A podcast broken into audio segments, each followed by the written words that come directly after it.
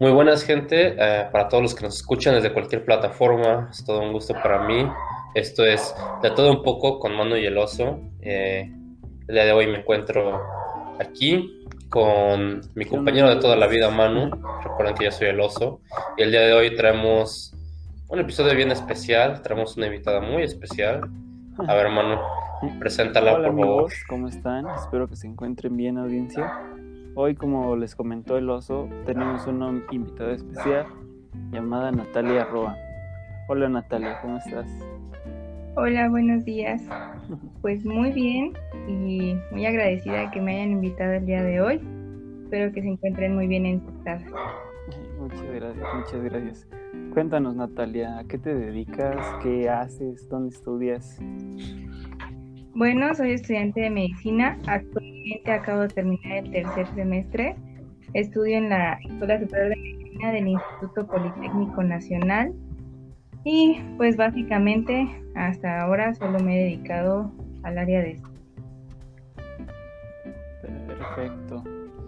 ¿Qué tal Natalia? Eh, pues es una invitada especial, cha- ch- audiencia, porque pues no todo, todos conocemos a alguien que esté estudiando esto y pues el tema de hoy, como ya lo vieron en el título, pues es acerca del coronavirus, del SARS-CoV-2, con su nombre más específico.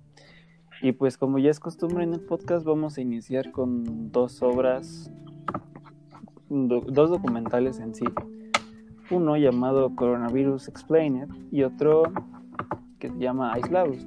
El de Aislados es muy conocido porque es parte de, de un youtuber llamado Luisito Comunica y Juan Pazurita. Entonces, pues César, cuéntanos un poquito del coronavirus en pocas palabras, cómo se llama aquí en México.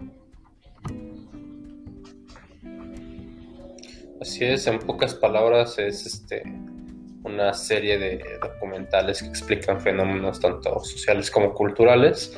En este caso eh, hizo una aparición como especial eh, sobre el coronavirus, ¿no? Cómo cambió el mundo, eh, examina todo, todo lo que fue la pandemia, los esfuerzos para combatirla y las maneras de controlar sus efectos sobre la salud mental. Este documental, no, no de gran extensión, eh, termina por mostrarnos varias partes importantes que abarcan todo este tema de la pandemia, ¿no? Este, pues bueno, ¿a ustedes qué les pareció? ¿Les gustó? ¿Qué les gustó? ¿No les gustó? A ver, cuéntenme, ¿qué fue lo que más les gustó de este No sé, documental? Yo siento que como tú eres nuestra invitada especial, te doy creo que primero la palabra a ti. Muchas gracias. Pues eh, a mí me pareció muy interesante, como ya lo mencionó, hablaba sobre, pues, desde diferentes puntos. Esto no es solamente abordarlo desde lo médico, desde síntomas, cómo se trata al paciente, sino también cómo lo están viviendo las personas, los que están aislados en sus casas, ¿no? Los que están cumpliendo la cuarentena, los que lamentablemente no la pueden cumplir al 100% porque tienen necesidades económicas y requieren salir de sus casas, ¿no? Y la salud mental de todos, tanto de la parte médica, el paciente, como también los que estamos aislados. Eh, me sentí muy identificada con esa parte porque eh, cuando todo esto inició, pues, pues yo no sabía qué estaba pasando, ¿no? O sea, solamente recuerdo que en diciembre me llegaba así la información, ¿no? Hay un nuevo virus respiratorio. Yo dije, ¿Un nuevo virus? ¿Y de dónde es? Y ya me puse a buscar, ¿no? Y decía, y es- recuerdo que estaba, me parece que ese día en la cena familiar, y se los comenté, les dije, hay algo, algo está latente, algo está pasando, y irremediablemente va a llegar aquí al país, ¿no? Y pues lamentablemente nos llegó. Claro, Y cuando el aislamiento no me había dado tan duro o no había sido como tan impactante. Decían una, un mes, creo, ¿no? Dos semanas, algo así de, de aislamiento al principio y yo decía, Sí. bueno, ningún problema. No estoy acostumbrada tampoco a estar como que afuera, ¿no? eh, voy a estar bien, todo va a estar bien. Y entonces el tiempo se prolongó y empezaron a bombardearnos con mucha información. Las noticias hablaban casi siempre las 24 horas al día de lo que estaba sucediendo. Entonces eso crea ansiedad en la población, crea miedo. Eso es lo que está pasando con nosotros.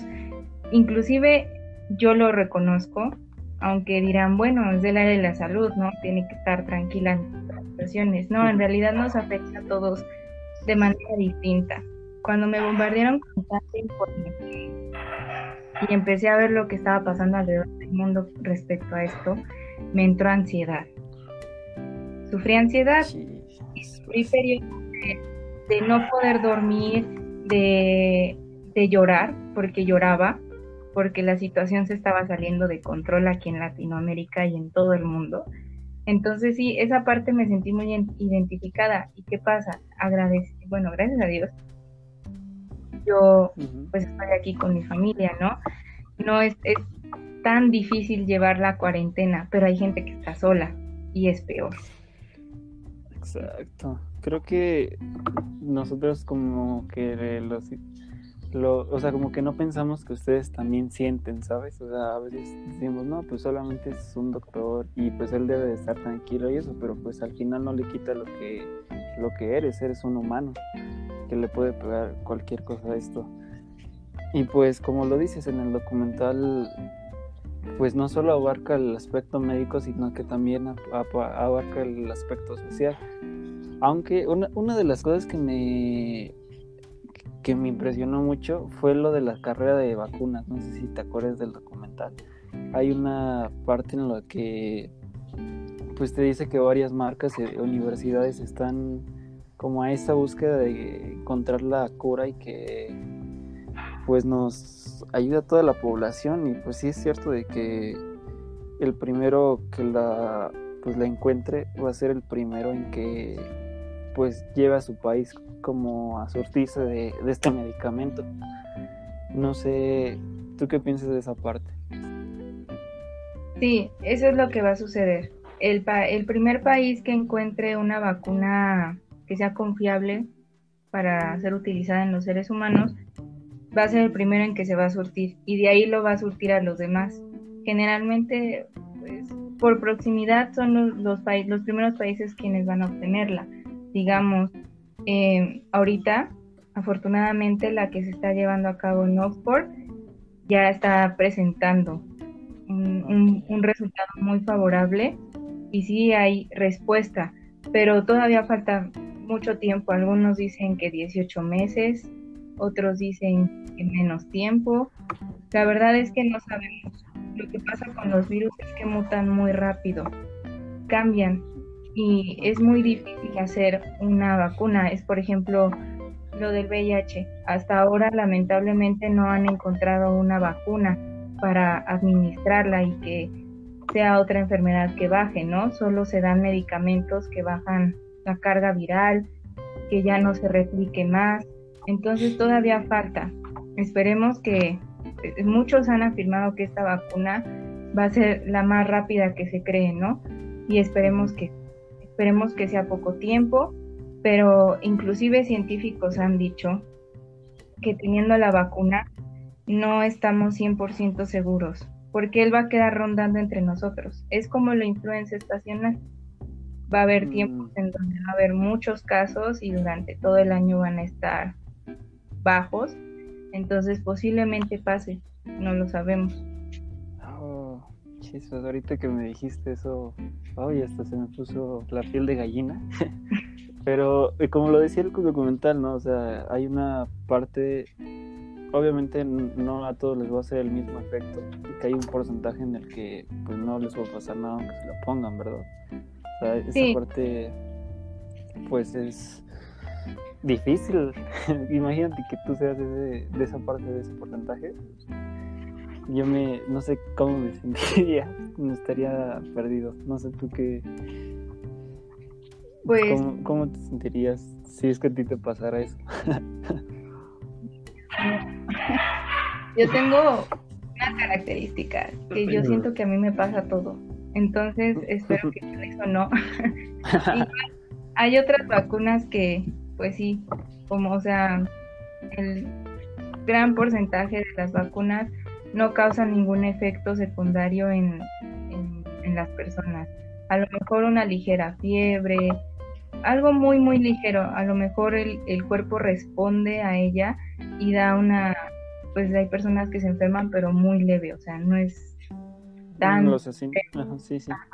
exacto, entonces, pues están esperando que tengan mucho porcentaje, porque, por ejemplo, la, la vacuna de la gripe que se administra en Estados Unidos tiene el 50% apenas de hacer efecto. Entonces, oh. había una, este es de otro documental que yo estuve viendo en Netflix, se llama Pandemia, y hablaba justamente de, esto, de, lo que es la gripe, o sea, como tal, separándola del coronavirus. Y había una doctora que se había aplicado la vacuna, ella siempre se la vacuna, eh, perdón, ella sí, ella siempre se vacuna. Y ella comentaba que lamentablemente se enfermó tuvo gripe y eso es lo que ella dijo, eh, tiene solo el 50% de que funcione. Entonces, ojalá que con esta vacuna no sea 50%, sino sea más porcentaje. Que es muy importante que la gente entienda que la vacunación se tiene que llevar a cabo. Hay un movimiento, ustedes lo conocen, muchos lo conocen, el movimiento antivacunas. no sé, ese movimiento me da mucha risa, pero no sé. Sí, hay, hay, hay políticos.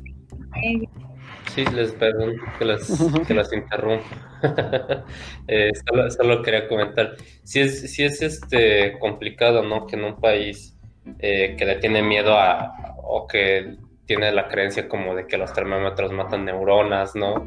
o de que las vacunas traen chips para controlarnos, pues es bien complicado como que a toda la población le llegue, ¿no? O, acceda a este tipo de, vacunas, de, medicamentos. Entonces, pues como tal, eh, pues está cabrón, ¿no? Habrá gente que a lo mejor no quiere la vacuna y que pues, lamentablemente, eh, o por no creer en todo esto, ¿no? Del virus, cuánta gente no, no es la que no cree. Y pues chingado, o sea, eh, creo que de, en realidad de ahí radican una serie de problemas bien cabrones, ¿no? Por el cual la gente se está infectando con... ¿Por qué la curva aquí no se ha aplanado, no? O sea, ¿por qué la gente se sigue infectando? Pues ahí está la respuesta. Lamentablemente eso es en todo, en todas partes del mundo. Hay gente que se opone a las vacunas y esto, pues sí fue un, fue un problema, inclusive lamentablemente, fue por un médico que dijo que las vacunas causaban autismo y entonces mucha gente se lo creyó. Afortunadamente le quitaron la cédula y no le permitieron continuar con la medicina. Hay, hay otras personas que creen que, tienen, que tiene aluminio. Mm. Tiene, pero tiene muy poco. O sea, no es una cantidad grande para hacerle daño al ser humano. Mm. Y que tienen mercurio. No, las vacunas no tienen mercurio, no lo tienen, no tienen nada de eso. Y se ha querido durante mucho tiempo erradicar ese movimiento, pero hay gente que dice, bueno, es que X enfermedad pues ya no está, ¿para qué me voy a vacunar? Pues por eso, porque la vacuna se hizo para poder erradicarla. México, eh, con todo esto que inició la pandemia, pues no solamente es coronavirus, tenemos casos de sarampión y en mucho tiempo ya no había casos, porque eso es lo que causó la vacunación, quitarla del país, erradicarla. ¿Y qué pasó? Gente que no se vacunó se empezó a infectar. Entonces México estaba luchando contra eh, mandar a poner vacunas contra el sarampión a población que no lo tenía, controlar esos esos casos, controlar que no se nos salga de las manos lo del coronavirus, porque pues lamentablemente nuestro sistema de salud colapsa rápido. Latinoamérica en, salud colapsa muy rápido. No tenemos tantas unidades de cuidados intensivos, intensivos perdón, no tenemos mucho material, no se le ha dado la importancia al área de salud y área de investigación, la cantidad de dinero necesario. Y esto lo, lo comentan mucho inclusive en el en, en, el documental. Claro, que se le da más dinero a la guerra, ¿no? Que a la salud. Exacto, y que solamente nos preocupa durante el tiempo que nos está afectando y después nos olvidamos de él. hace una realidad terrible. de hecho, no sé si te acuerdas, también hay una parte en donde eh, bueno, no es como en sí del documental, pero Bill Gates ya había hablado de esto antes de que pasara todo. O sea, de que pues estaba destinando más presupuesto a las armas, todo eso, que a, realmente pues alguna emergencia sanitaria como lo de cómo es la pandemia. Entonces, pues se me hace increíble eh, o sea, esta realidad. No me la puedo creer. Sí, lamentablemente. Es bien. Es, bien curioso, ¿no? Pues, como, como de unos meses para acá todo este. Pues dio un giro, ¿no? Completamente este, de tuerca. Pero bueno, eh, así como lo menciono, ¿no? Eh, esta, este documental lleva. toca varios, varios puntos, ¿no? En el primero toca más como de cómo se originó el, el virus, ¿no? ¿Qué es el virus? ¿Cómo se transmite y demás? Y ya los demás tocan temas como de la vacunación y sus y sus este, pues repercusiones sociales. Esas preguntas, ahorita después de hablar de estos documentales, pues se las vamos a responder.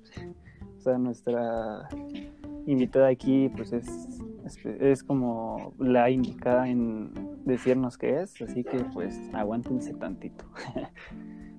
y pues Claro, la parte de las pues, preguntas al final. También pues, vimos otro documental que les había comentado, que es el de Aislados, de Luisito Comunica con Juan Pazurita.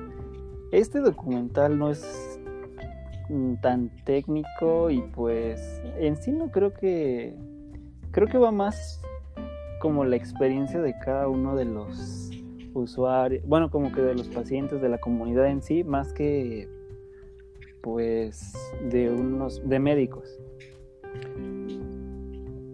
y o sea por ejemplo este se divide en cuatro partes que es el no podemos salir en el que pues nos dice cuáles las diferencias entre los países y y pues cómo las afecta a las diferentes personas el origen del virus de cómo ha estado por ejemplo en cada país el qué se siente tener el virus y el que nos espera.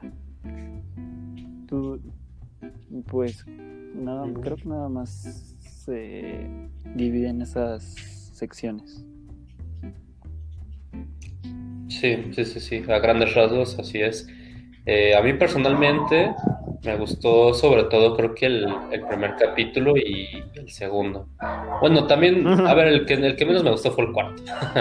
eh, Sí, este, pero sí, aunque no toca como mucho el tema de los doctores, ¿no? Sí hay una pequeña parte que se dirige hacia eso también.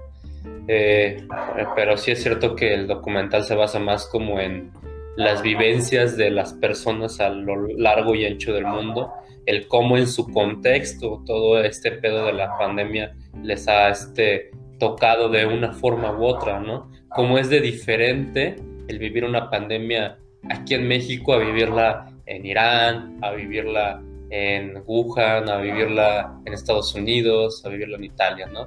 En países que se vieron eh, fuertemente afectados desde un principio, que ahorita algunos ya van de salida, otros eh, ciertamente aún nos vemos con problemas eh, para controlar esta enfermedad. Entonces, pues sí toca puntos importantes, creo yo que como documental pues está bien, eh, sobrelleva algunos temas.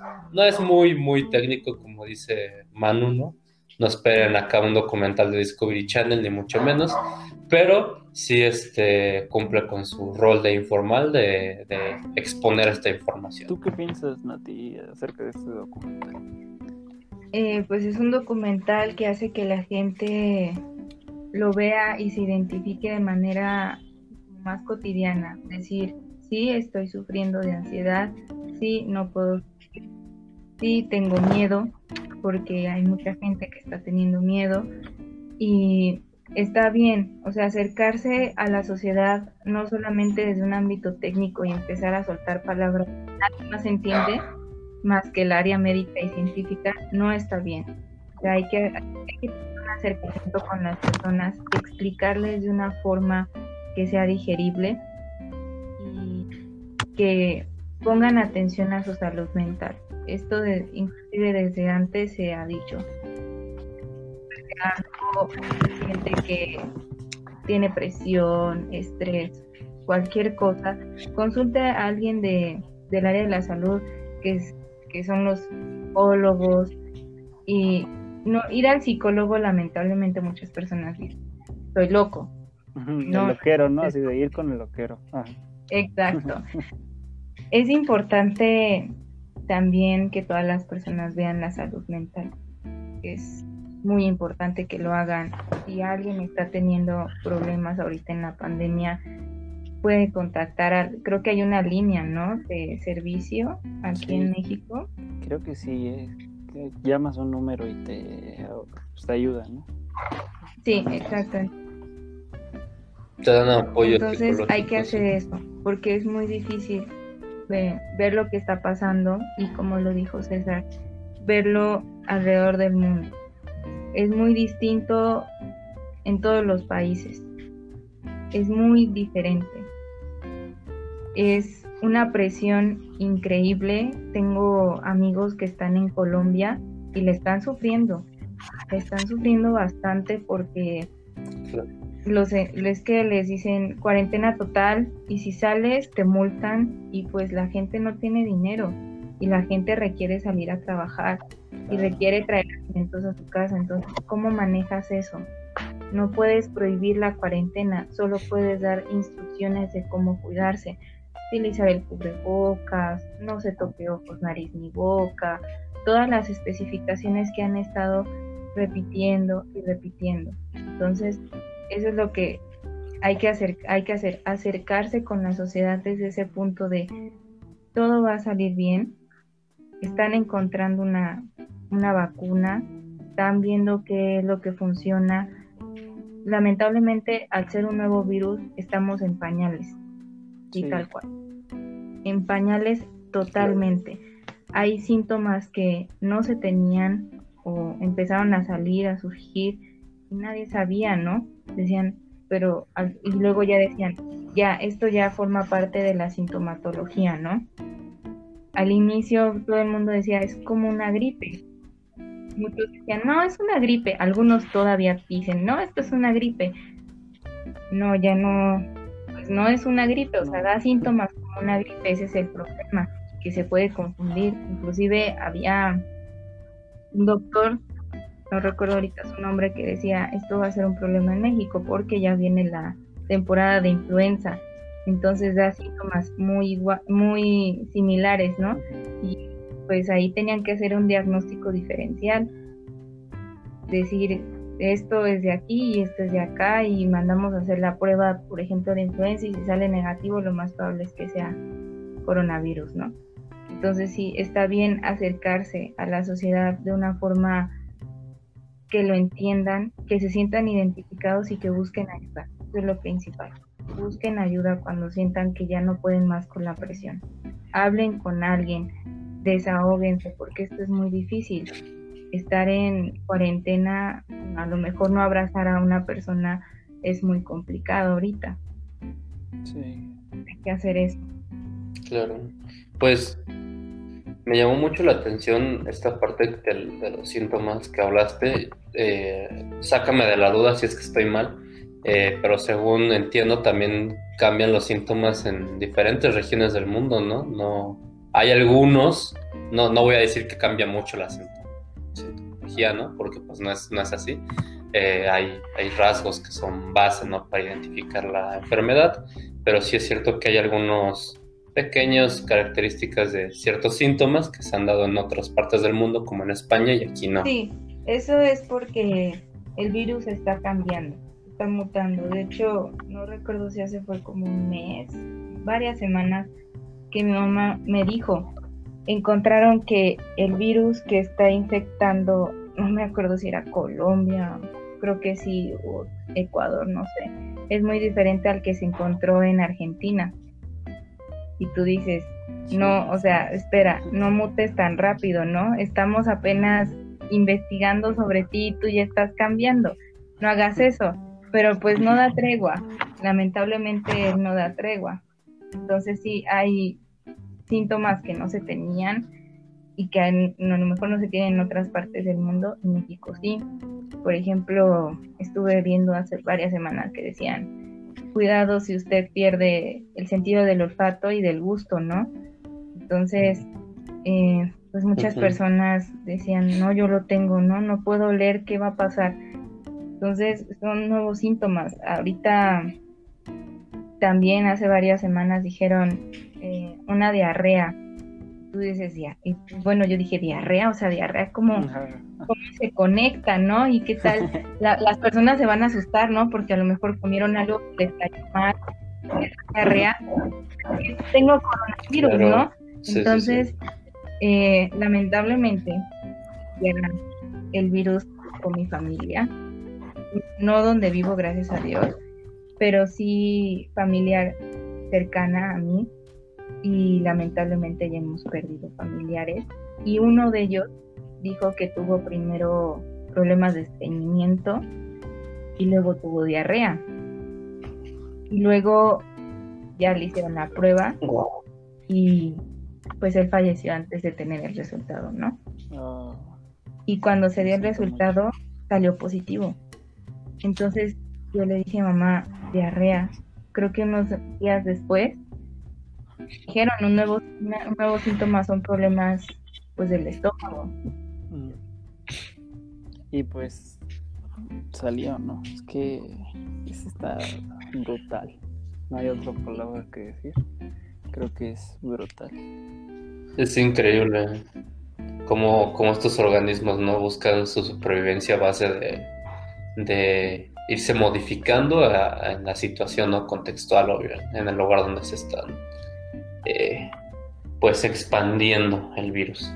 Es un tema muy interesante, yo sé que no va de eso el, podcast tampoco, ¿no? Pero bueno, eh, ciertamente lo, lo, interesante de este podcast es como, como lo comentaba Nati, ¿no? Cómo se vive en diferentes partes del mundo, porque pues no es igual, ¿no? No se han tomado las mismas medidas en todos lados. Eh, el claro ejemplo de esto está en que muchos países ya controlaron más o menos la situación, otros la verdad no muy bien.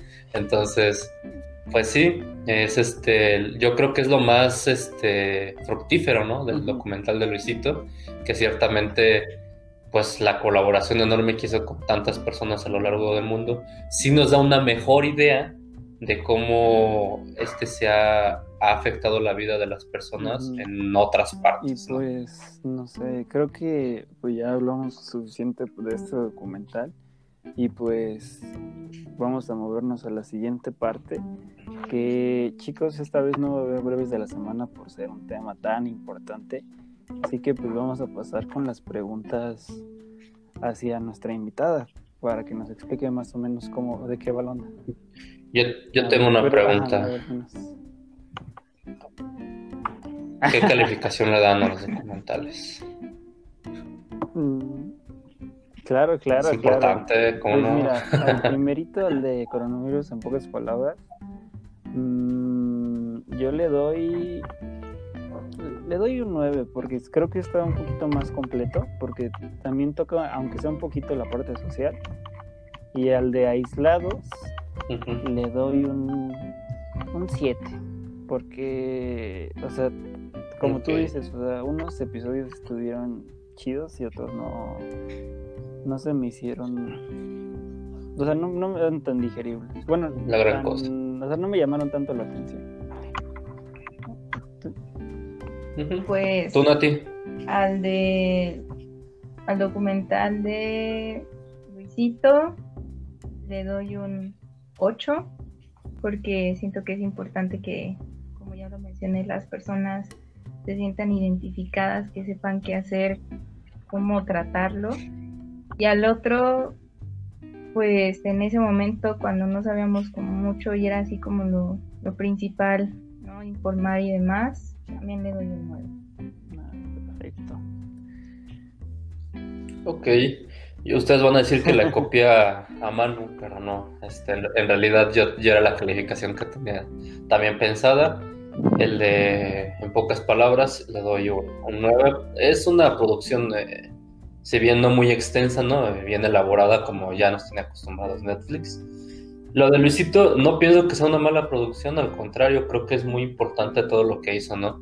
Sobre todo por el peso que tiene en el medio él y Juanpa. Entonces, pues como dice Nati, o sea, es, la finalidad de eso es que te sientas identificado, ¿no? Que que guaches la situación como está y te, des un quemón de lo que está pasando, ¿no?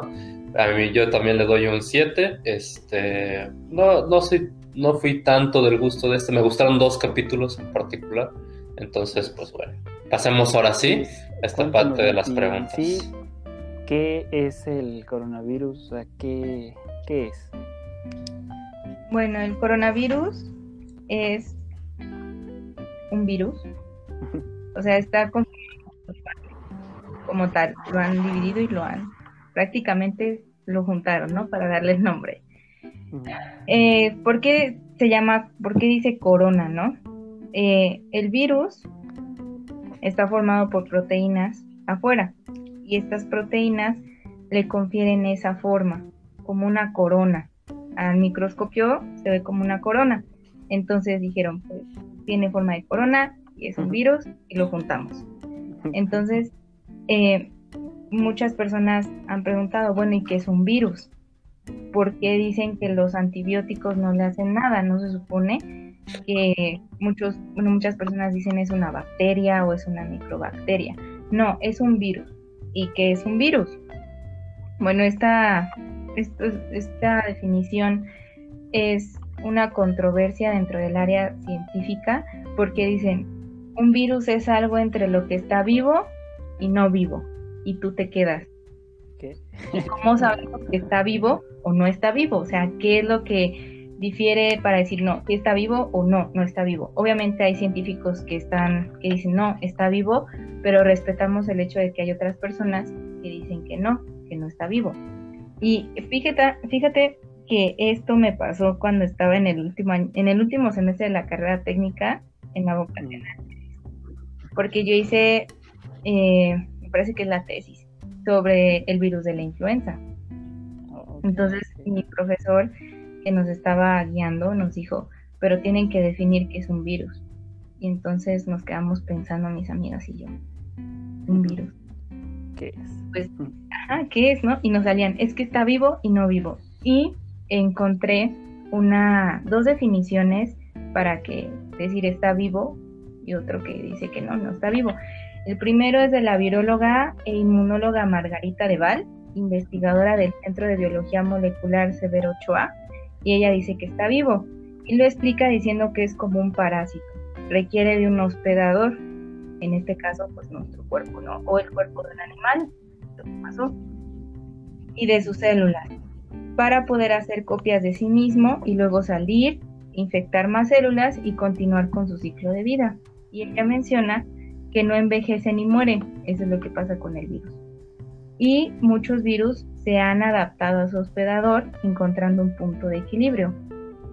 Y otra definición por parte de la investigadora Esther Lázaro menciona que al carecer de metabolismo nunca ha podido tener energía del medio externo. O sea, él solo no puede hacerlo. Requiere de invadir una célula y es ella quien hace todo el trabajo. hace el metabolismo y eh, lleva a cabo su multiplicación, pero en el proceso las células quedan dañadas y destruidas, que eso es lo que hacen los virus. Entran, le dicen a la célula, ya no vas a hacer esto, ahora yo te voy a dar planos y me vas a multiplicar a mí, pero en el proceso ellas quedan dañadas. La célula no lo sabe, la célula no sabe que ella está dañada, que está haciendo un mal, ¿no? Solo se introdujo ya. Sin embargo, el virus está formado por algo que nosotros tenemos. Y a lo mejor mucha gente lo ha escuchado. ADN o ARN. Y estos están encapsulados. O sea, es como una pelotita. La pelotita dentro va a tener ADN o ARN. Y la pelotita por fuera está cubierta de las proteínas. Y estas proteínas van a permitir que, la, que pueda entrar a la célula. Vamos a ponerlo de, este, de esta forma para que quede claro. Supongamos que la célula es una cerradura y las proteínas del virus son una llave. Entonces, cuando tenemos la llave correcta y la cerradura correcta, cuando la metemos podemos abrir una puerta, ¿cierto? Sí, sí, sí. Muchas personas dirán, entonces, si nuestro cuerpo tiene las células y nuestro propio cuerpo tiene esas llaves correctas, ¿por qué hay entrada del virus? ¿Por qué le permite a la, célula entrar? Ah, bueno, estas llaves, proteínas, son muy similares a las que nosotros tenemos, las que nos permiten a nosotros entrar a la célula, el virus también encuentra esa cerradura y, y la célula ver que está haciendo un mal. Va a permitir que él entre, él le va a dar los planos y le va a decir, ahora vas a hacer copia Entonces, copias de él, dale el entra a otra cerradura y le vuelve a decir, haz más copias mías. Y eso es lo que pasa, aumenta y aumenta y aumenta. Y entonces el cuerpo empieza a responder porque dice, espera, esto yo no lo conozco, esto no es mío, y entonces eh, las, nuestro cuerpo tiene unas células del sistema inmune que permiten protegernos contra este tipo de situaciones y entonces empiezan a responder y empiezan a mandar señales. Aquí hay algo que no conocemos y hay que eliminarlo porque causa mucho daño, hay que eliminarlo. ¿Y qué pasa? La respuesta es muy alta y se, se, es muy exacerbada, o sea, es algo que no conocemos y el cuerpo va a atacar con todo lo que tiene, porque está haciendo daño. Y esto es lo que están diciendo. En un principio, la respuesta es muy alta porque es algo contra lo que jamás hemos estado expuestos. Cuando nos vacunan, por ejemplo, contra el sarampión o cualquier otra que la, que la persona quiera, el, eh, al estar atenuado, porque hay muchos tipos de vacunas, hay virus que están atenuados y que generan una respuesta, pero no una respuesta tan grande, sino lo suficiente para que el cuerpo diga, ah, ya sé que esto no es mío, pero lo voy a grabar porque si la siguiente vez que me infecte él vuelve a entrar, yo lo puedo reconocer, no doy una respuesta tan grande, la persona tiene ligeros síntomas y lo elimino. Entonces, eso es lo que causa. Ahorita, como nunca hemos eh, estado expuestos, aumenta mucho, porque el cuerpo tiene algo que se llama la respuesta innata. Entonces, exacerba todo, porque nunca ha estado en contacto con él. Claro, pues es algo nuevo, ¿no? Sí, eso es, en pocas palabras, un virus. Y siempre va a quedar la incógnita entre si está vivo o no está vivo. Siempre vamos a quedar en eso. Wow, pues qué respuesta tan completa, Nati. La verdad, pues sí, creo que ahorita ya me quedó más claro porque pues, o sea, yo nada más pensaba, oh sí, es un virus, pero pues nunca me había puesto a pensar qué es realmente un virus, ¿no? Y pues no creo que solamente sea por problema mío, así que creo que la audiencia te lo agradece mucho pero a ver, cuéntanos un poquito de este virus, ¿qué síntomas tiene? O sea, ¿cuál es la respuesta de nuestro cuerpo ante este virus comúnmente? Bueno, ok. El virus de primera instancia, la primera respuesta que va a crear el cuerpo, van a ser síntomas habituales. Fiebre, tos seca, cansancio. Y generalmente las, las personas empiezan con estos síntomas. Lamentablemente hay personas que no, no presentan ningún síntoma y esto es muy grave. Esto es lo que está causando que la curva no se pueda aplanar. Hay gente asintomática que no sigue las medidas de seguridad e infectan a más personas y las otras personas pueden ser asintomáticas o ya presentarlos.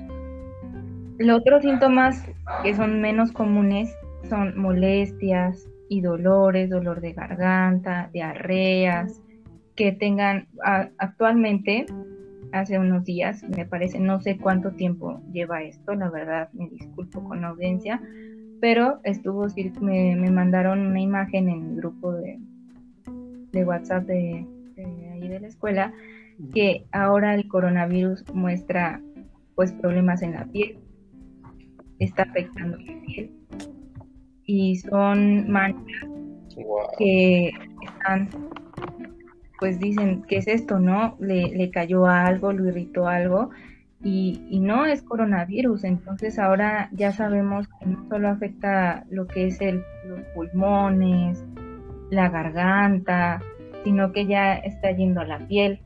Entonces esto es, un, es, es, es algo que no es muy común. No todas las personas van a presentar esto, ¿no? También se da lo que es dolor de, la, dolor de cabeza y lo que es la pérdida del olfato o del gusto. Y los síntomas más graves que se dan es dificultad para respirar o sensación de que le falte el aire, dolor o presión en el pecho o tiene incapacidad para hablar o moverse. Y lamentablemente hay personas que, bueno, no sé si han escuchado esto de la saturación del oxígeno, que lo mm. están viendo los médicos.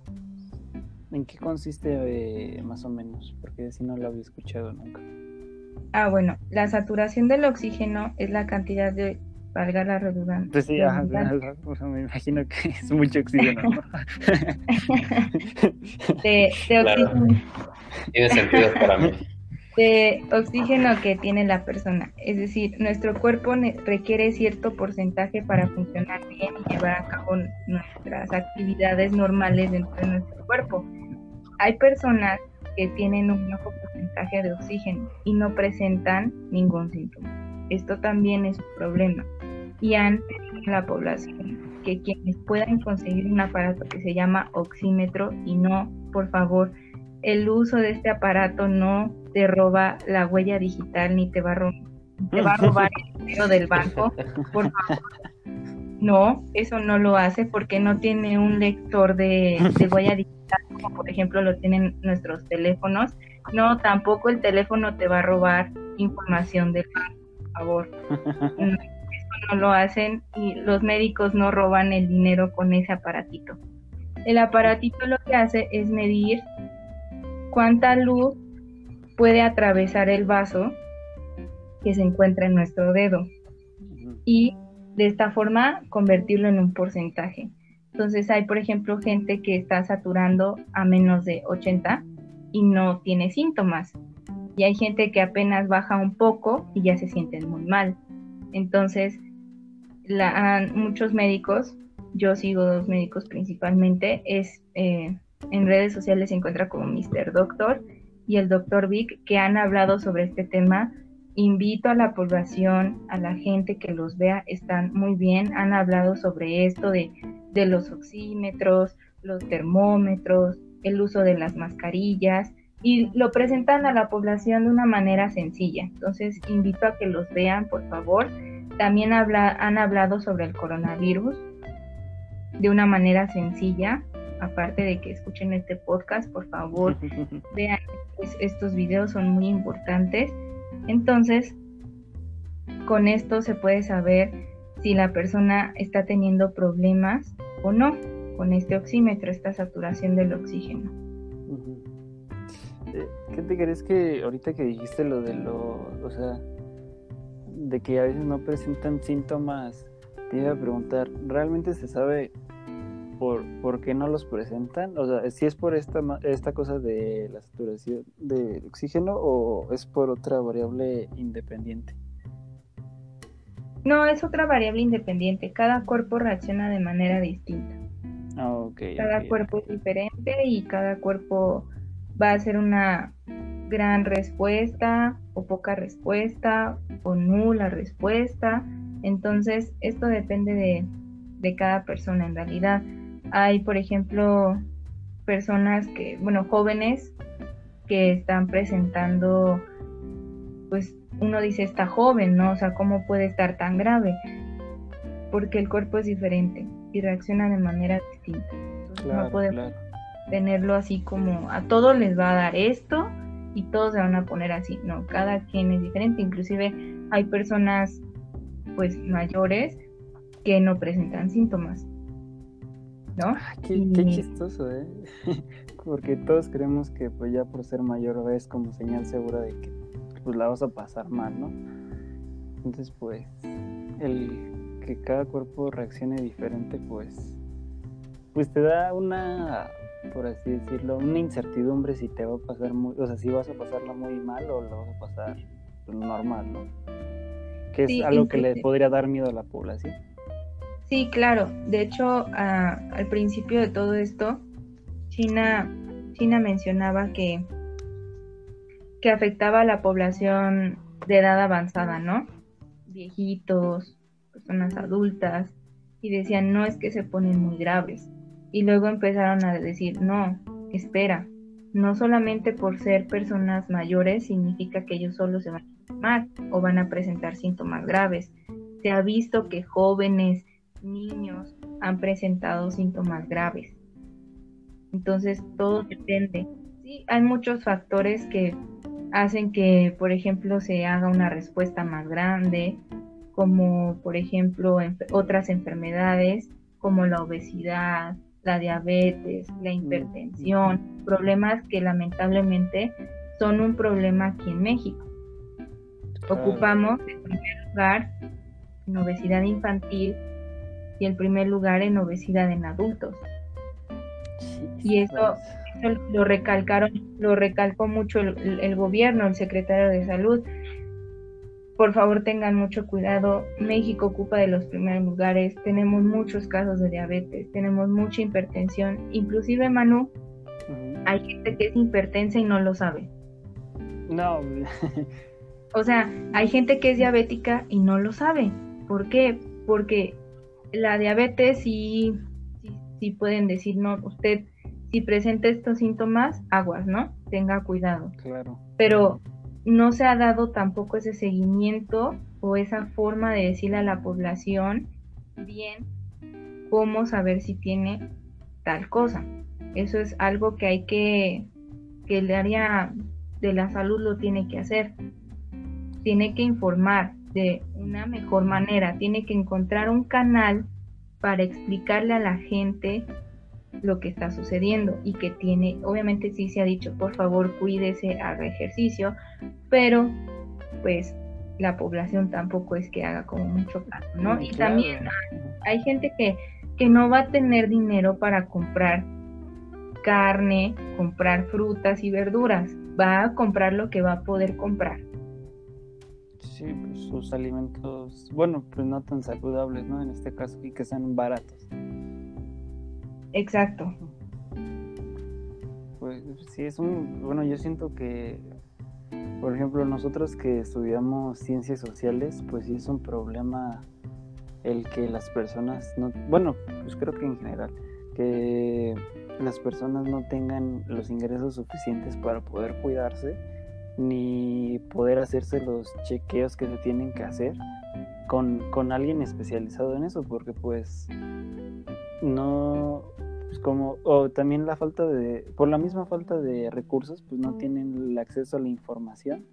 Y pues lamentablemente pues más de un 50% de aquí en México sufre de pobreza. Y no creo que un 30% más o menos pobreza extrema que es algo pues que me da mucho miedo bueno a mí me da mucho miedo que esas personas no pues se mueran, al final, al final se mueran por no saber lo que tenían. Mm. Eh, eh, las comunidades no tienen, a muchas veces, bueno, no tienen los ingresos suficientes, más bien, las veces tienen los ingresos suficientes. Y el, el, el hecho de que lleguen médicos a veces no es factible. Y esto tiene pues desde el área médica lamentablemente en las comunidades no aceptan mucho que esté un médico porque son personas que están acostumbradas a otro tipo de medicina. La medicina tradicional eh, ir con el juecero, ir con la partera, ir con el hierbero, ¿no? Ir con, eh, con, otra, con, otra forma, ¿no? Y es entendible porque el área de salud tardó mucho tiempo en ir, entonces ellos de alguna forma pues se tienen que curar y eso pasa mucho en México. También la inseguridad de que un médico vaya a esas zonas y le pase algo, y nadie se pasa como cuatro días después porque también tienen problemas de, comunicación. Entonces, eso, eso también hace que los médicos no quieran ir, tengan miedo de ir. Claro, es importante darles también el, la atención médica necesaria, pero son muchos factores que no permiten que las que la que llegue a esa zona. Entonces, también se tiene que dar una cantidad enorme de dinero para poder conectar esas comunidades con área de salud, que tengan un hospital cercano, porque a veces el hospital más cercano está a tres horas o una clínica pequeña está a 40 minutos, una hora, entonces eso también es un problema. Sí, la falta de infraestructura siempre va a ser un problema. Sí. Pero bueno, ya acabando con esta pregunta, eh, hay otra que pues creo que nos ha inquietado a, muchos bastante. Es que una vez que ya tienes el virus y pues ya dejas de mostrarte con los síntomas, ¿tu cuerpo se vuelve automáticamente inmune a este virus? No hay evidencias hasta ahora de que esto sea real. No, hay evidencia. No hay ninguna. La Organización Mundial de la Salud ha dicho no no hay, no se puede dar un pasaporte de inmunidad como lo hacen con otras enfermedades, por ejemplo el ébola, cuando ya les dan el certificado de que están 100% libres de él. No. Y la razón es que no, no quieren decir que hay inmunidad, no porque no quieran, sino que cuando una persona se desinmune, deja de hacer lo que debe hacer. Claro deja de lavarse las manos, deja de tener cuidado, deja de usar el cubrebocas. Entonces, no es que no te voy a decir que no estás inmune porque no lo vas a dejar de hacer, no, porque ya se demostró que no hay. Las personas se pueden volver a infectar. Y eh, ahorita creo que muchas personas han escuchado que por favor si una vez que ya se enfermó donen su plasma porque se lo vamos a pacientes que están cursando con la enfermedad. Está en vida. No se sabe bien si funciona o no funciona. En algunos casos ha funcionado, lamentablemente en otros casos no. Entonces, aún no hay nada concreto sobre esto. ¿Y qué pasa? Una vez que las personas se recuperan y que pasan 15 días más eh, en cuarentena, se debe de considerar al menos 80 días más de cuidados evitar cosas heladas, no tomar duchas en la noche, optar por bebidas tibias y calientes, porque las recaídas muchas veces se dan a exposición de estímulos que afectan directamente a los pulmones. Wow.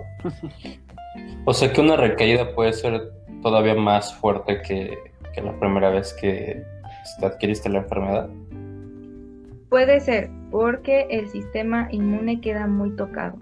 Nuestras células del cuerpo quedan muy afectadas y si se vuelven a infectar, no, si se vuelve a infectar una persona, no va a poder responder de una manera óptima. Entonces queda muy tocado el cuerpo. Es por ejemplo lo que pasa, bueno, mi mamá le dio dengue y ella quedó muy mal. Entonces nos decían tengan mucho cuidado, evite ciertos alimentos porque su hígado no estaba funcionando bien. Entonces hay que tener cuidado con volver a infectarse y lo, y lo mejor sería no infectarse, seguir con los cuidados que dicen. Claro, claro.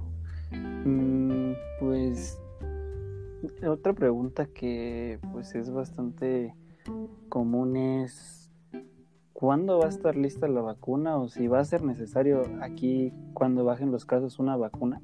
O sea, ¿va a ser necesario la vacuna o, qué onda? Sí, es necesario que la vacuna llegue y es necesario que se haga una vacuna para poder hacer una como ya, bueno, como ya lo había dicho, una respuesta que si te llegas a infectar, tu cuerpo no haga tanto problema, sino que responda y lo haga de forma, bueno, presente síntomas leves Mm, o no sí. una complicación como ir a, a unidad de cuidados intensivos, ¿no? Necesitar un respirador. Sí, es necesario. ¿Cuándo va a llegar? No lo sabemos. No sabemos cuándo va a llegar una vacuna, ni cuándo termine de hacerse. Falta mucho tiempo todavía.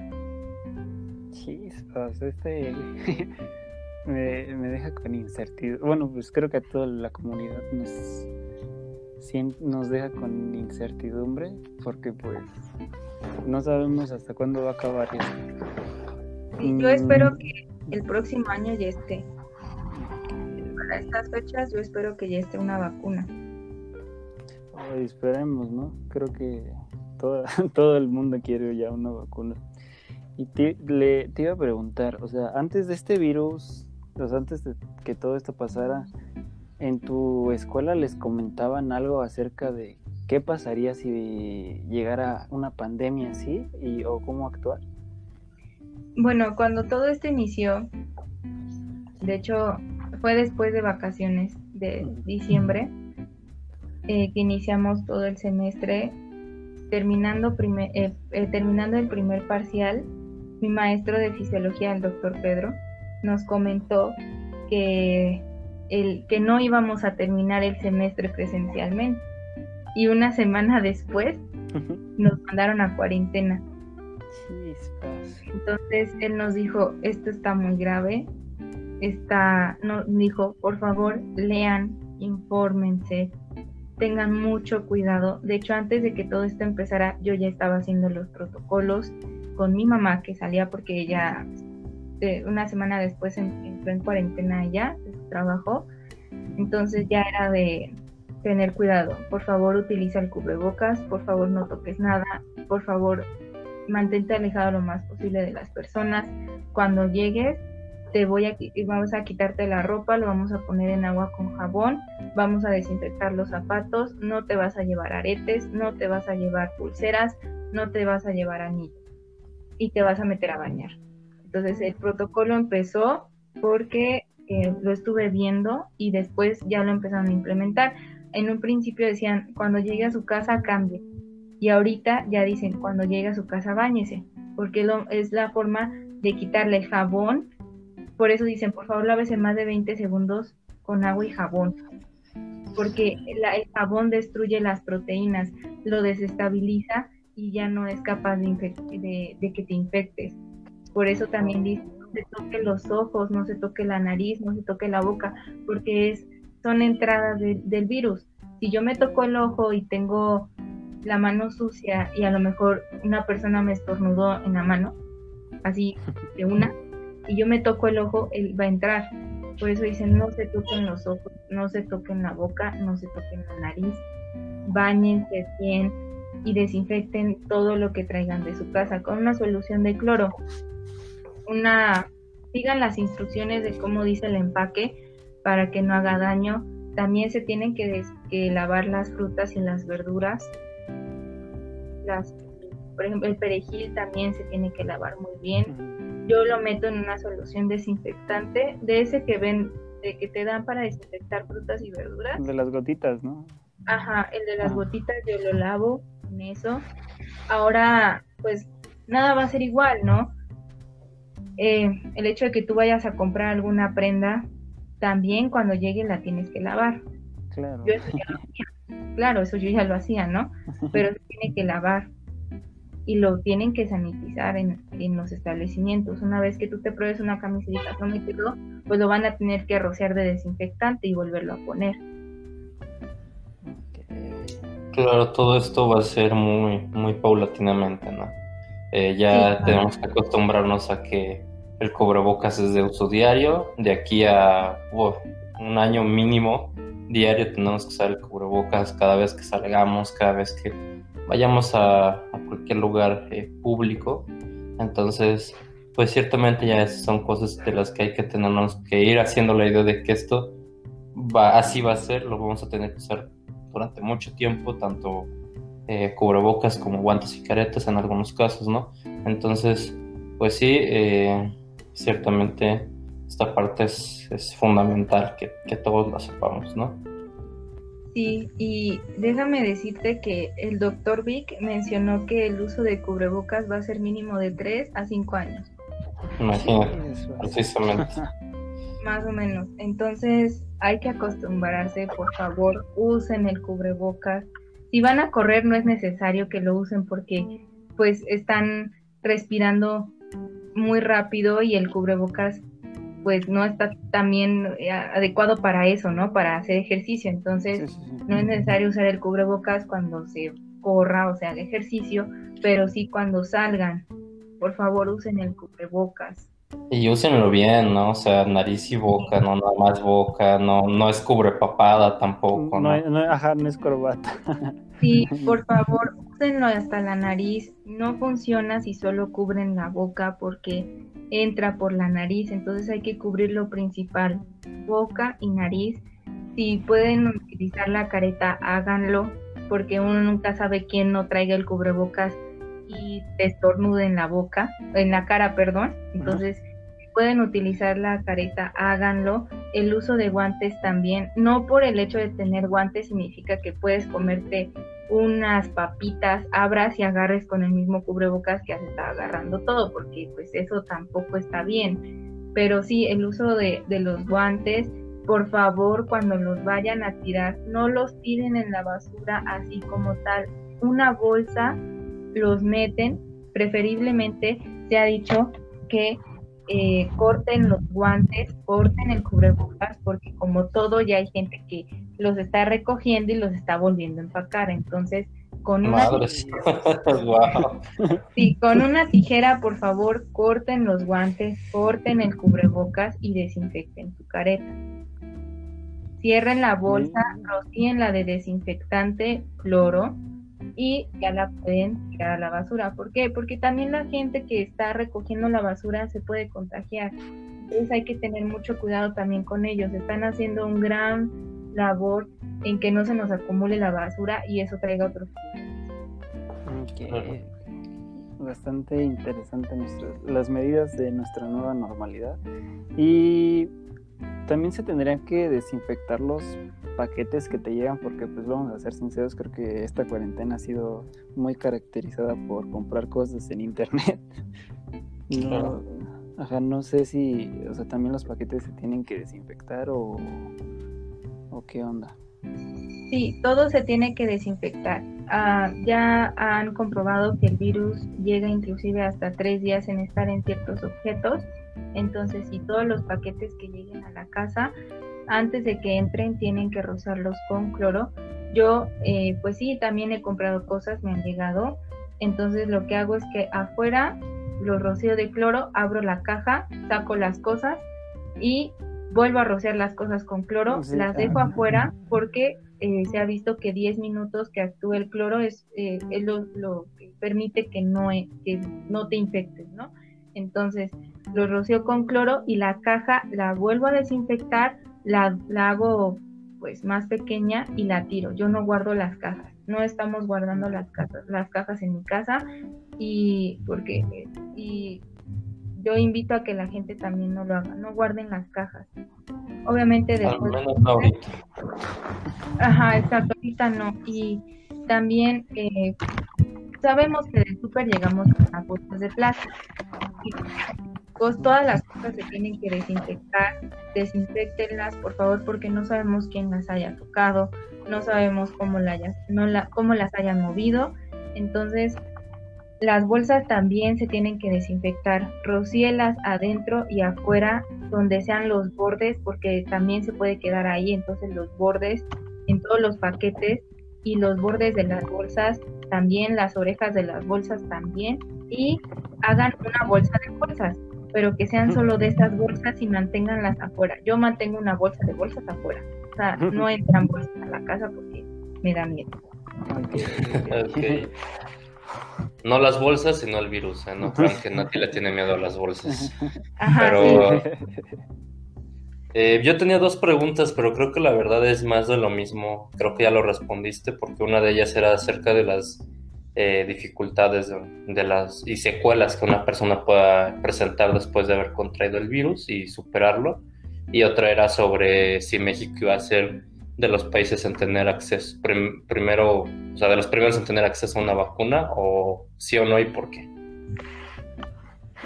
Va a depender el primer país que, como ya lo habíamos comentado, que va a tener la vacuna es el país donde se haga.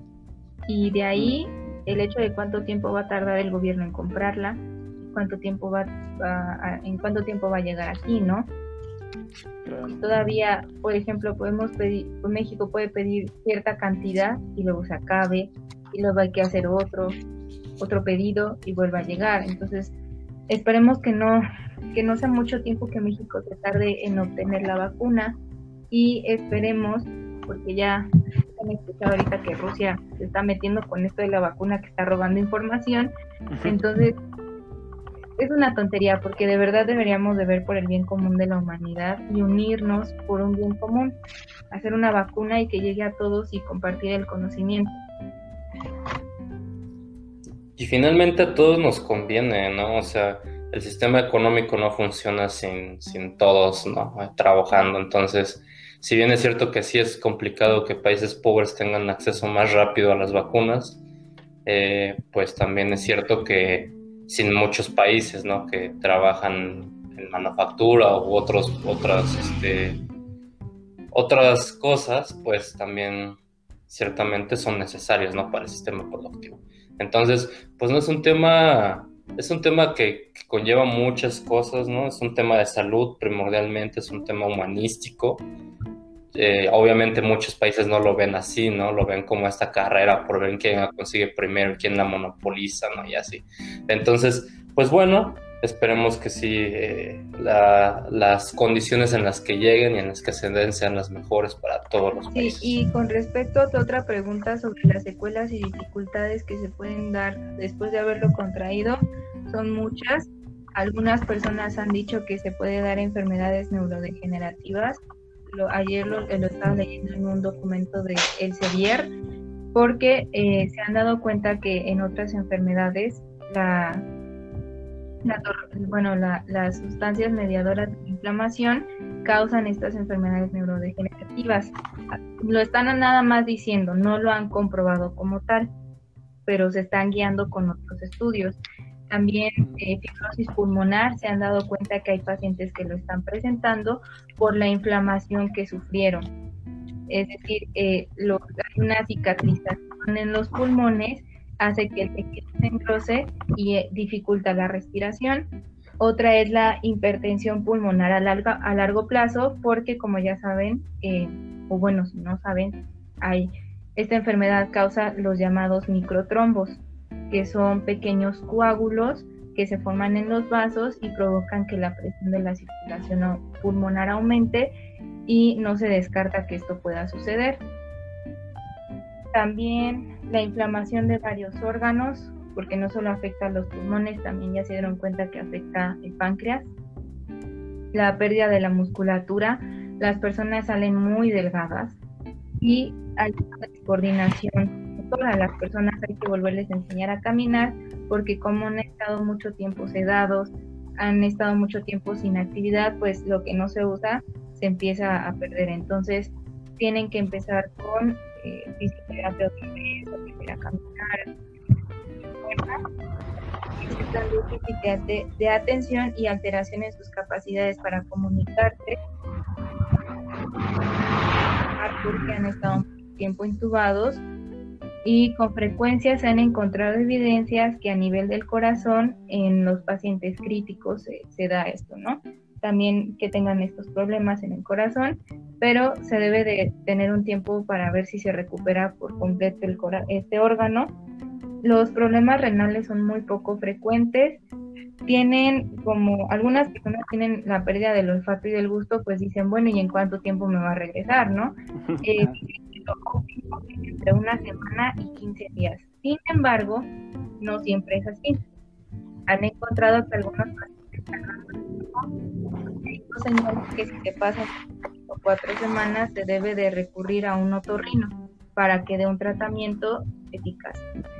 Y eh, están presentando lo que es el, el síndrome post eh, unidad de cuidados intensivos.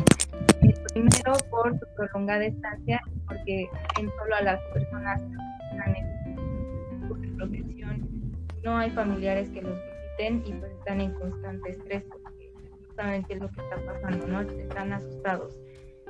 En segunda, porque tienen ventilación mecánica prolongada y finalmente porque se administran muchos fármacos para mantenerlos sedados y que no sientan la incomodidad del tubo. Eh, muchas, muchos médicos han dicho que, que una vez que se vea que el paciente se está recuperando, se baje la, la, la administración de medicamentos sedantes para que no sea tan difícil que la persona recupere la movilidad y que se empiece una fisioterapia temprana para que la persona no le cueste tanto trabajo.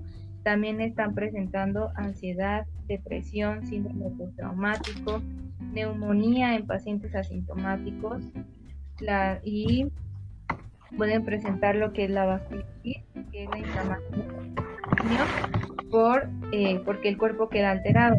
Entonces, eh, esto puede también recurrir a fenómenos autoinmunes, procesos articulares autoinmunes como lupus o artritis reumatoide. Entonces, sí se han encontrado muchas cosas que pueden pasar después y pues, ya como saben los pulmones principalmente. Claro, claro. Es bastante interesante pues, la, tu respuesta, Nati. Y pues creo que... ¿Tienes otra pues, pregunta, Manu? o sea, creo que ya tendríamos que pasar a las preguntas de la audiencia, que algunos nos dejaron sus preguntas, sus, sus dudas, así que pues voy a pasar a, a decirlas rápido. Eh, Miguel Valdés 1 nos pregunta que si es verdad que dependiendo de tu tipo de sangre el virus puede ser más mortal. Bueno, hubo un estudio que se realizó en China con 2.000 pacientes y se comparó con poblaciones sanas, pero al solo ser de China y que solo vieron que el tipo A está más afectado, no se tomó en cuenta porque no se hizo a nivel nacional. Entonces, nada más se tiene en China que eso pasa, pero aquí en México y en otros países no han hecho otra vez este, este estudio, por lo tanto, eh, pues no se puede saber si afecta más a cierto tipo de sangre y se recomienda que sigan los cuidados iguales para todos. Todos iguales. Bueno, a ver, paso con la siguiente. Eh, Johnny Gregory nos pregunta cuándo abrirán los cines y antros, en especial este último, quien se verá muy afectado. Pues eh, esta, creo que los antros nada más van a abrir cuando se hace semáforo verde. Y pues los cines cuando se tengan las medidas necesarias, ¿no, Sí, de hecho, lamentablemente estos establecimientos ya en algunos estados ya están abiertos sin estar en semáforo verde, ¿verdad? Porque como buenos mexicanos no hacemos caso. Sin embargo, no es prudente que vayan a ellos. Por favor, no vayan a ellos, porque son lugares que están cerrados y tienen poca ventilación y el riesgo de infección es mayor. Y cuando abran, se van a tener que poner una serie de regulaciones muy específicas. Pero como sabemos, al principio se llevan a cabo y luego ya son olvidados. Entonces, por favor, no lo hagan, tengan mucho cuidado. Ok, ok. Pues también Johnny Gregory pregunta, ¿durará más de un año? Híjole. Qué complicado. es muy complicado decir algo respecto a esto. La verdad es que no sabemos cuánto tiempo vamos a estar. Ok, ok, entonces... Tengan en cuenta que, que bueno, pues en, en, nuestro país todavía la curva sigue y sigue en aumento, entonces la verdad Aquí quizás no, no salgamos muy pronto. Esperemos primero que se controle esta desmadre y que tomen, eh, por favor, medidas necesarias para, para esto. Ok, entonces paso con la siguiente pregunta que es de Ian Leonardo 1999 que dice, ¿el virus puede esparcirse por el aire? Al principio la Organización Mundial de la Salud decía que no, pero información reciente de la misma ha dicho que sí, ya que eh, estudios han mencionado que, por ejemplo, al momento de estornudar vemos ciertas partículas de la saliva en el aire, pero son grandes y, se y pues caen al suelo. Pero hay otras pequeñas gotitas que son muy invisibles al ojo humano y son muy, muy pequeñitas que como no tienen mucho peso quedan suspendidas en el aire y una persona puede respirarlas. Por eso ahora se exhorta a la población que utilice el cubrebocas. Mm. Sí, eso. Cada vez se descubre más de este virus, ¿no? Y pues creo que la siguiente pregunta de, pues por ejemplo, la de Ramos Luna de específicamente qué es, pues ya la respondimos. La de Luis Manuel de, de de todos los pacientes recuperados del COVID desarrollan inmunidad. Eh, pues ya lo respondimos, ya está en el capítulo. Así que pues esas fueron todas las preguntas de nuestra audiencia. Y pues no sé si tú tengas otra pregunta, César, algo, algo que comentar.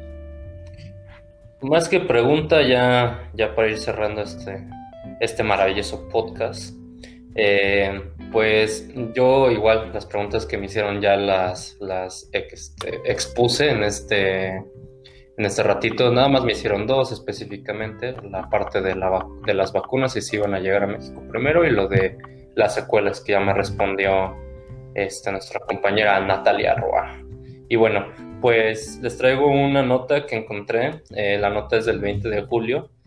Eh, habla un poquito sobre que la vacuna ya está en estudios de fase 1 y que si bien aún queda un largo camino por recorrer para ver si esta es viable o no, eh, pues ya se está probando en grupos más grandes de población cada vez. Eh, porque pues recordemos empezaron con ensayos clínicos eh, que solamente fueron en la Universidad de Oxford, que se están probando, como dije, cada vez con poblaciones más grandes. Es verdad que cuando, cito en el artículo, cuando tengamos una vacuna que funcione, el reto será distribuirla a todas las personas que la necesiten. Tenemos que priorizar quién tiene la vacuna al principio como lo comentaba Nati, ¿no? Va a ser un tema más de quién la tiene al principio, donde se va a empezar a distribuir y donde se va a decidir hasta qué otros lugares distribuirla, ¿no? Para una distribución justa, lo más importante es el compromiso político, pero vemos algunos países moverse en la otra dirección. Si no hay un consenso para esta vacuna, sea un público, para sea, que sea un bien público global, perdón, ando medio dormido ahorita, la lengua, la lengua todavía no se despierta. Sí, un bien público global, los que no puedan permitírsela se quedarán sin ella. Entonces, esto fue, me parece, eh, en conferencia de prensa con la OMS el día 20 de julio. ¿Qué les parece? Pues muy fuerte porque es verdad, eso va a suceder, va a haber países que lamentablemente no van a poder tenerla. O si la tienen, solo va a ser pocas personas quienes van a recibir la vacunación Esperemos que esto no sea así, que no se repita. Ojalá que pues, los países piensen un poco más en su sociedad, en su población y vean que les favorece que todas las personas la tengan. Pues sí, más que nada para reactivar como la, actividad económica, ¿no? que ahorita ahí...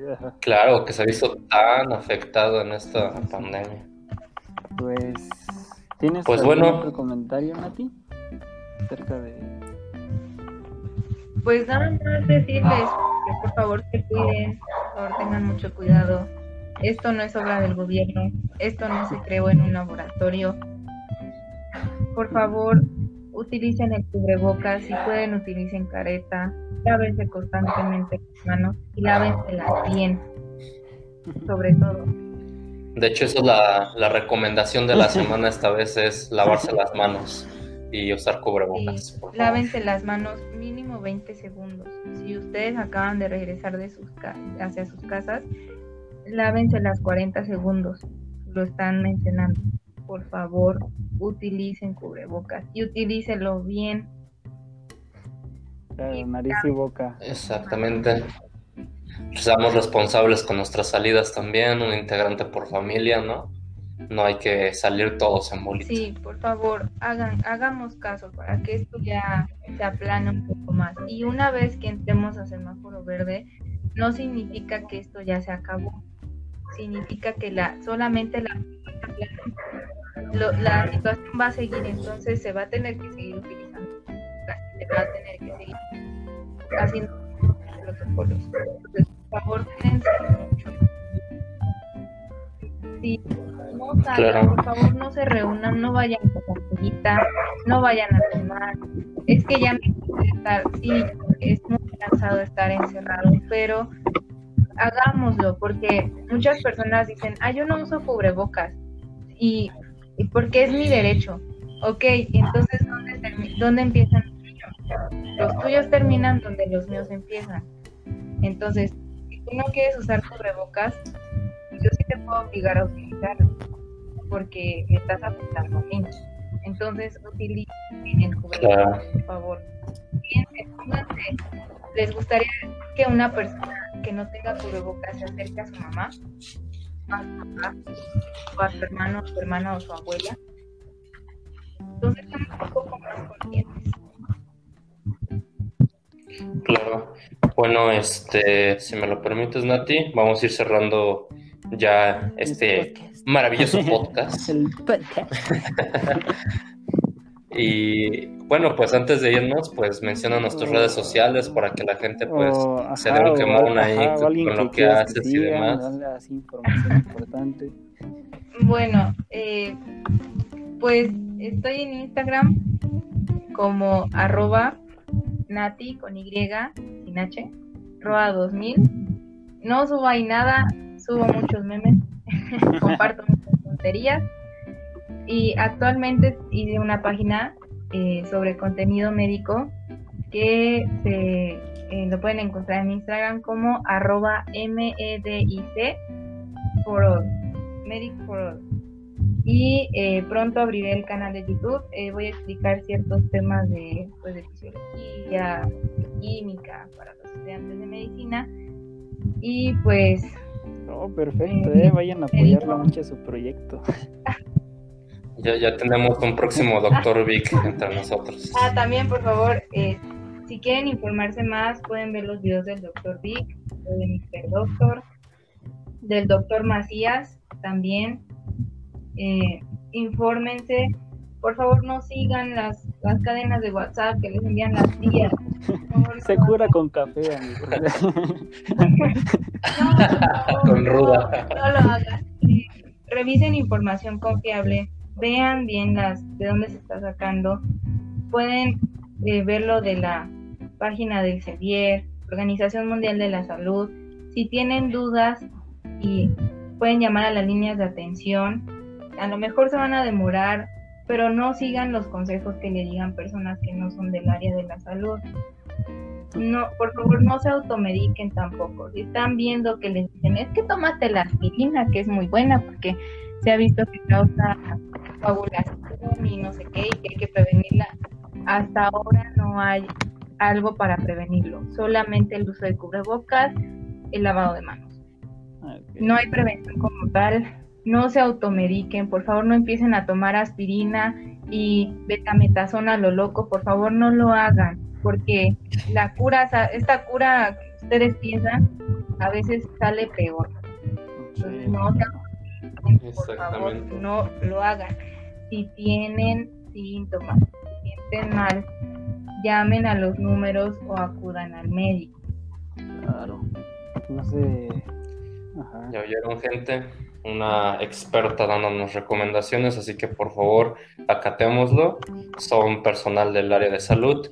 ¿Quién, quién mejor que para decirnos qué hacer en estas situaciones? Así que sigamos este, las indicaciones adecuadas. Y, pues, bueno, Manu, muchas gracias Natalia por acompañarnos en este podcast que pues eres de nuestras primeras invitadas y pues de un tema bastante relevante, del cual por qué abrimos este podcast, de estar encerrados. Así que pues sí, muchas gracias por acompañarnos esta tarde. Bueno, esta mañana. Y si van surgiendo, si van surgiendo dudas al, al, respecto, claro que la gente nos deje en los comentarios alguna otra pregunta y en una de esas hasta te encargamos una cápsula informativa. Sí, claro, si tienen dudas, adelante, yo buscaré la información correspondiente en, en las páginas que ya mencioné, CEDIER, Organización Mundial de la Salud. También eh, le pido a la población que si ven algún médico, alguna enfermera, algún, camillero, alguien imposible de, están en las áreas de COVID, no los, no los insulten, no pidan que se vayan de donde estén, porque créanme, ellos siguen protocolos adentro de los hospitales, salen bañados de los hospitales con ropa diferente, no son un, riesgo, no es un riesgo de contagio, por favor no lo hagan. Cuando ustedes atacan a, alguien del área de la salud y termina mal, es una, es una, son pares de manos que faltan y hacen falta. Por favor no lo hagan, no sean groseros. Son unos héroes al fin y al cabo. Por, por atendernos. Yo apenas soy estudiante voy a ver pacientes. Entonces, por favor, no lo hagan. Sean, tengan, pues tengan comprensión de lo que está sucediendo. No hay un medicamento que lo cure milagrosamente, se utilizan muchos y en algunos causan, pues, cosas secundarias porque cada cuerpo es diferente. Entonces, por favor, no lo hagan. Y eh, pues tengan mucho cuidado, cuídense mucho, no entren en pánico.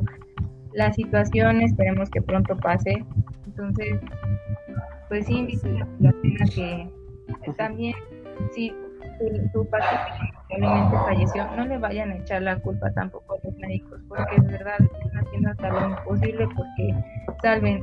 Créanme que uno no estudia esto para matar gente, se estudia para salvar vidas y créanme que cuando, una, cuando un paciente muere es una carga muy grande, ¿ok? Entonces, no le echen la culpa, no hagan, no les, no lo secuestren, no hagan ese tipo de cosas.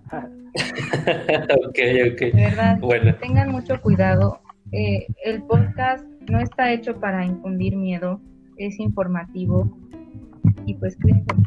Y muchas gracias por invitarme y pues cuídense. Muchas gracias, Nancy. Pues ya oyeron la audiencia. Eh, pues siguen las medidas que aquí pues, les decimos y también las de las autoridades, las oficiales. Y pues no se dejen engañar, hermanos. Así que, pues, César.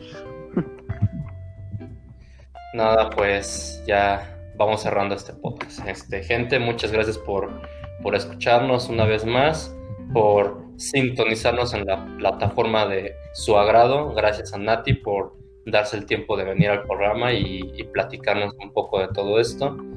Entonces, pues bueno, eh, les recuerdo como cada semana que no tienes que ser un experto.